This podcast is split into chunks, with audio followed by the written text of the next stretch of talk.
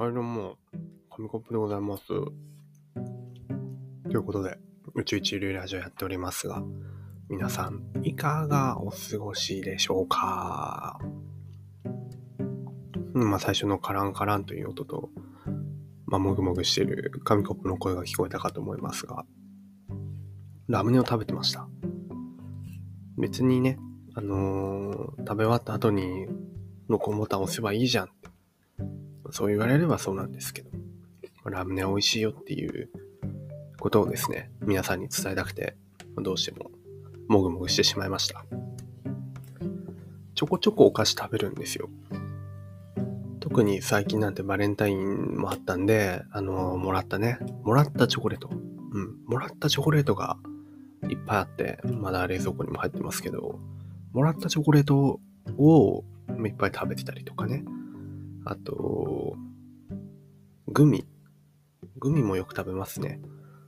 一時期タフグミっていうのにハマってて、コーラアップとか、サイダーのやつとか。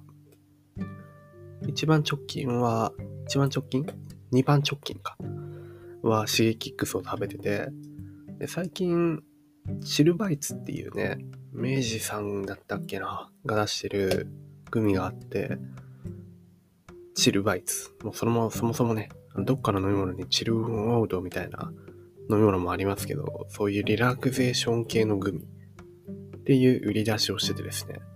え、何それ気になると思って買って食べてみたんですけど、美味しかったです。なんていうかな、あのー食感はソフトですね。食感はソフトだし、味もですね、まあ、甘すぎず、なんか酸味とかが強すぎるわけでもなく、本当にチルーみたいな感じで食べれるグミでした。これ今のところハマってるので皆さんもぜひ。でも、でもね、いろんなお菓子を食べますけど、やっぱりラムネが美味しい。やっぱりラムネが美味しいですね。うーん。なんかこう、ちょっと小腹が空いた時とか、ちょっと頭回んないなみたいな時に、ボリボリボリとラムネを食べるとですね、とても頭が冴えてきます。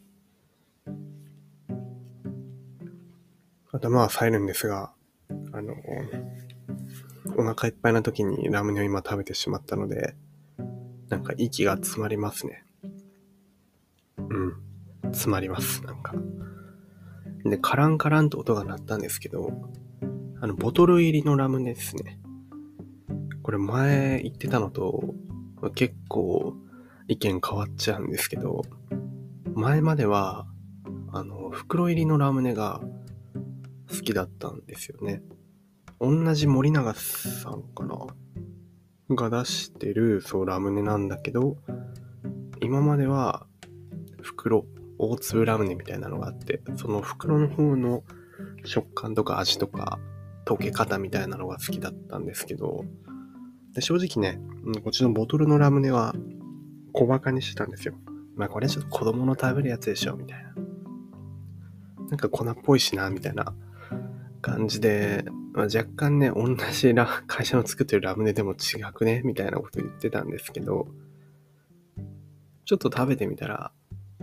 いや、ボトルの方もうまいぞと。案外いけるな、これ。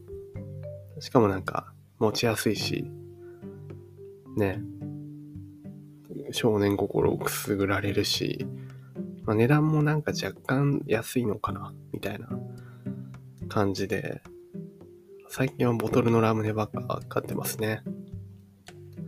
ただあの、これ子供のお菓子コーナーに売ってるんですよ。ちょっとあれですよね。はばかられるというか、なんかあそこのコーナーにこう立って、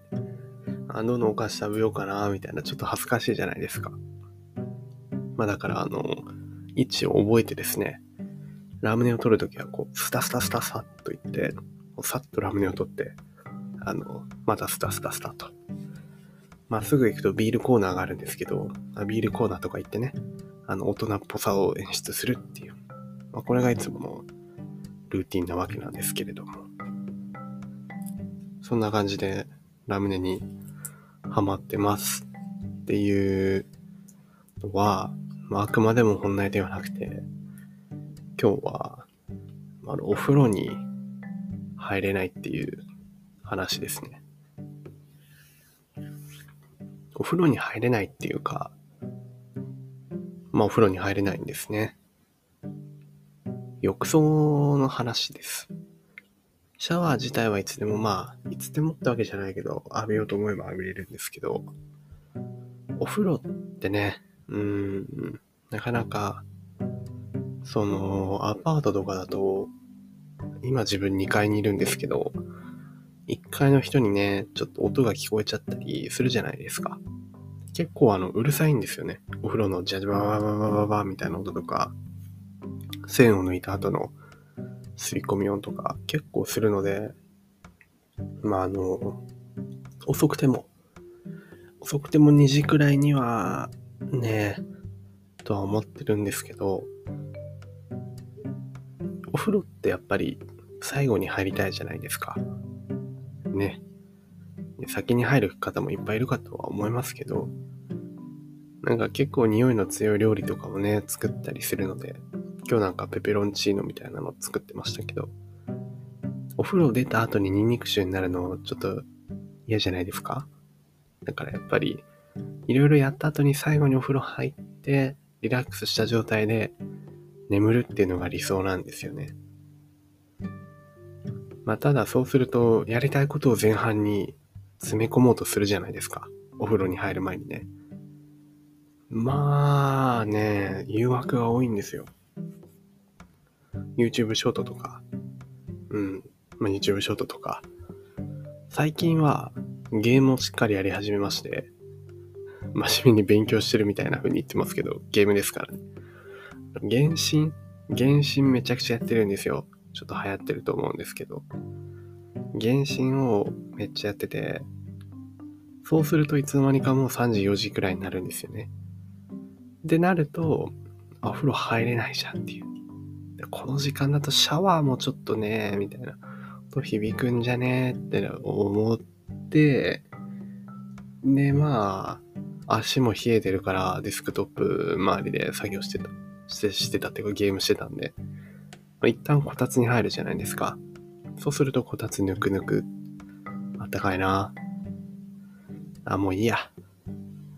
明日お風呂入ろうって言って、こたつでね、寝るっていうのが最近のルーティンです。理想と真逆を言ってますね。布団は縦に配置してあるんですけど、まあ、そこに対して垂直にね、こたつが置いてあって、あの、体半分だけ布団に乗っけて、足をこたつ、体は布団。で、お布団をかぶって、そのまますやすや、6、7時間こたつで寝るっていう。そうするとまあ弊害があるんですよ。喉が痛くなるし、なんかなんか腰も痛いし、体だるいし、こたつのスイッチを切り忘れた時なんかね、もう余計あれですけど、まあとにかく体に良くないと。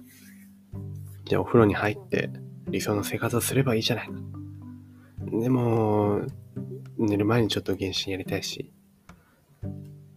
多分一番の解決策は、お風呂に入ることなんですよね。早めに。いろいろやる前に、まあ、ゲームやる前にお風呂入る。っていうのが一番いいんでしょうね。どうしてもこう理想のルーティンを過ごしたいって思っちゃう。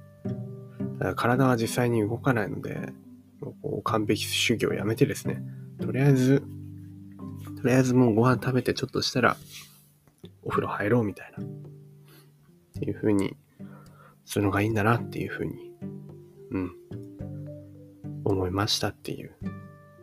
今時刻は11時13分ですね。お風呂の背を抜くタイムリミットは、まあ、2時。2時。あの、下の人も多分大学生だと思うので、まあ起きてますよ。なんであれば、2時はまあ行きます。原始やるか。